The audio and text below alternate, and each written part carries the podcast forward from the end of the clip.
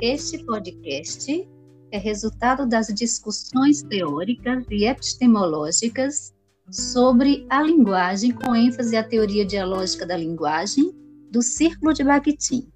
Tais discussões ocorreram na disciplina Tópicos Especiais em Linguagens, Linguagem, Cultura e Alteridade para o Círculo de Bakhtin, ministrada pelos professores doutores Eliette Correia e Manassé Xavier, do Programa de Pós-Graduação em Linguagem e Ensino da Universidade Federal de Campina Grande. Ao falarmos sobre a teoria dialógica da linguagem, convocamos alguns conceitos caros para a teoria, como a arquitetônica bakhtiniana, o ato e a alteridade, uma tríade que nós, Lúcia Serafim, Everton Marx e Jusileide Cândido, iremos conversar um pouco sobre estas questões. E aí, Everton, que tal tratar um pouco sobre este conceito tão essencial que é a arquitetônica para a teoria dialógica? É super válido falar sobre essa tríade da teoria bakhtiniana, né, do círculo de Bakhtin.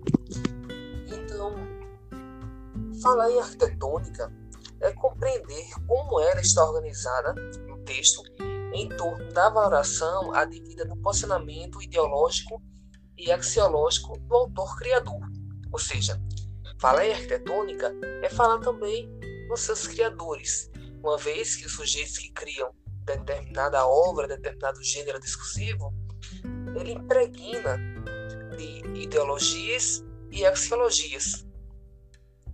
Bakhtin, 2003, vai dizer que a arquitetônica do mundo da visão do artista não, não ordena só os elementos espaciais e temporais, mas também do sentido.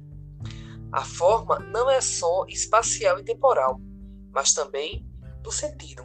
Ou seja, pensar em arquitetônica é pensar nos diversos sentidos, nas valorações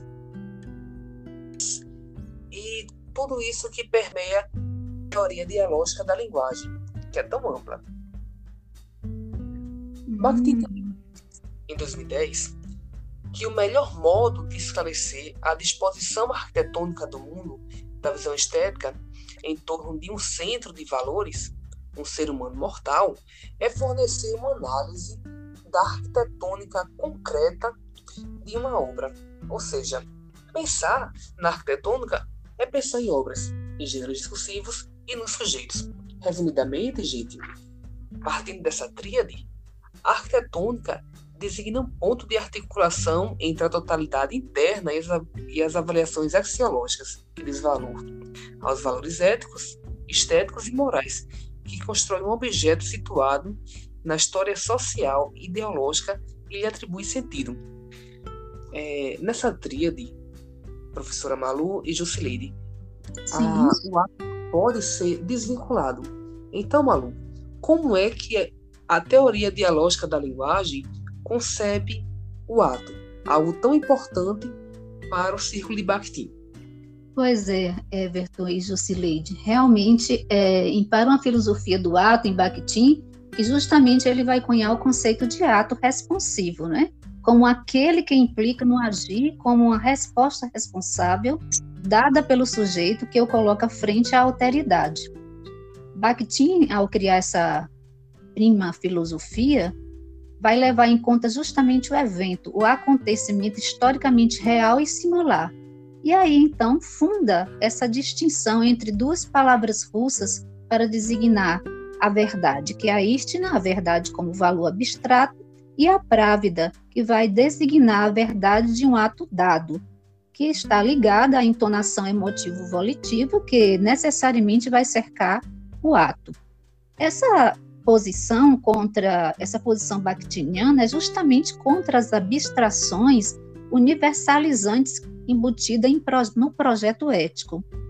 Ele também destaca Bakhtin a questão essencial da eventicidade da singularidade do ser, que vai implicar que o que alguém faz não pode ser feito por outro. Assim, né, há um, uma obrigatoriedade, uma obrigação, vamos dizer assim, de agir de participar da vida real, que deriva de o eu ocupar um lugar singular. de o eu ser único. Essa experiência, né, essa experiência no mundo humano é sempre mediada pelo agir, que tanto é situado como também é valorativo, é avaliado pelo sujeito, que vai conferindo, que vai conferindo através dessa valoração, dessa avaliação, aquilo que vai lhe dando sentido a partir desse mundo dado. Esse mundo, vamos dizer assim, enquanto materialidade concreta propostas de uma filosofia em que o sujeito pode ter justificativas, mas nunca um álibi que o isente de sua responsabilidade perante o outro. Todo ato é de responsabilidade de quem o pratica, não é? Daí também eu trago essa reflexão de ser um princípio também fundante à educação, pois o ato educativo é uma tarefa social e responsável.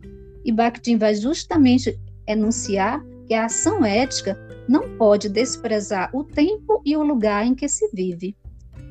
É importante também, desse modo, compreendermos que o outro está sempre presente nos estudos de Bakhtin como ser vivo, ser falante, que apresenta para, para o ato educativo, novamente eu trato aqui, que esse princípio que muitas vezes é esquecido na relação em sala de aula, na relação escolar, na relação de quem ensina e de quem aprende. Mas há na educação mas não há educação fora da relação eu-outro, pois a experiência humana ela enriquece o processo de humanização.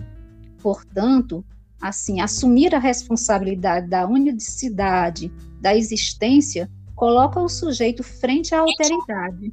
Isso é, nos dois centros de valores correlacionados, o eu e o outro. E aqui eu chamo Jusileide, justamente para que Jusileide possa é, nos dizer um pouco sobre a questão da autoridade, que faz da alteridade, que faz parte dessa tríade discutida por nós. Como podemos compreendê-la, Jusileide, segundo as postulações do círculo de Bakhtin? Então, a alteridade está relacionada àquilo que é do outro, diferente de mim. Quando o círculo de Bakhtin pensa a alteridade, já com a ideia da arquitetônica, ela entende que ao ocupar o centro valorativo de uma arquitetônica em um jogo inevitável com o outro, não se trata de uma singularidade egoísta, não. Não é uma singularidade egoísta, mas de dar espaço para as relações entre identidades sem abuso predominante. Vejam bem, sem abuso predominante, da instância sociocultural em detrimento da diferença singular. Ou seja, resgatando aqui a questão da educação já tratada por Malu, no que se refere a ter uma postura de alteridade nela, na educação, por exemplo, quer é, trazer que fazer com que cada sujeito possa é, reconhecer que cada sujeito possui sua singularidade, a qual foi construída a partir de suas vivências, que podem se diferir da minha, no entanto, não a torna mais ou menos valorosa. Afinal, o meu ponto de vista, a minha cultura, não pode ser padrão para outras. Contudo, juntas constituem minha singularidade. Daí recai na, na questão do enunciado monológico. Se entendêssemos assim se entendêssemos o enunciado como sendo monológico, perderíamos a atenção em busca da verdade. E a verdade é que a vida é, é dialógica por natureza. Os enunciados não são acabados, mesmo em situações ditatoriais. A ideia de monologismo não se sustenta, uma vez que é pensado, aliás, é pensando nesse outro que se supõe submissão total. Todavia, não há linguagem sem que haja o outro. E assim, usando as palavras de Faraco 2009, pensemos: devo à presença do tu minhas possibilidades existenciais. Toda e qualquer função psíquica só se desenvolve bem ou mal na presença do outro, mal no caso de uma ditadura. A exemplo, fazendo aqui esse parênteses. Ser reconhecido é a pedra angular da construção do eu. ser visto, reconhecido, respeitado. Vejamos aqui na nossa fala. Nossa fala é elaborada a partir do, do meu excedente de visão, que permite ter uma ideia, ainda que superficial, de quem é o outro e qual a expectativa que ele tem, o que já configura meu respeito e cuidado com quem nos ouve. Considerar o outro aqui revela nossa responsividade. Então, vejamos, a partir agora das palavras de Malu, o que resume bem o nosso trabalho. E assim, nesse círculo dialógico, onde a nossa preocupação e a nossa responsabilidade para com o outro deve ser a marca do nosso, do, do nosso ser no mundo, a gente é, sintetiza por hora, por como seres inacabados e inconclusos que somos, que a língua é um espaço de constituição de, do sujeito, como tal também espaço de alteridade.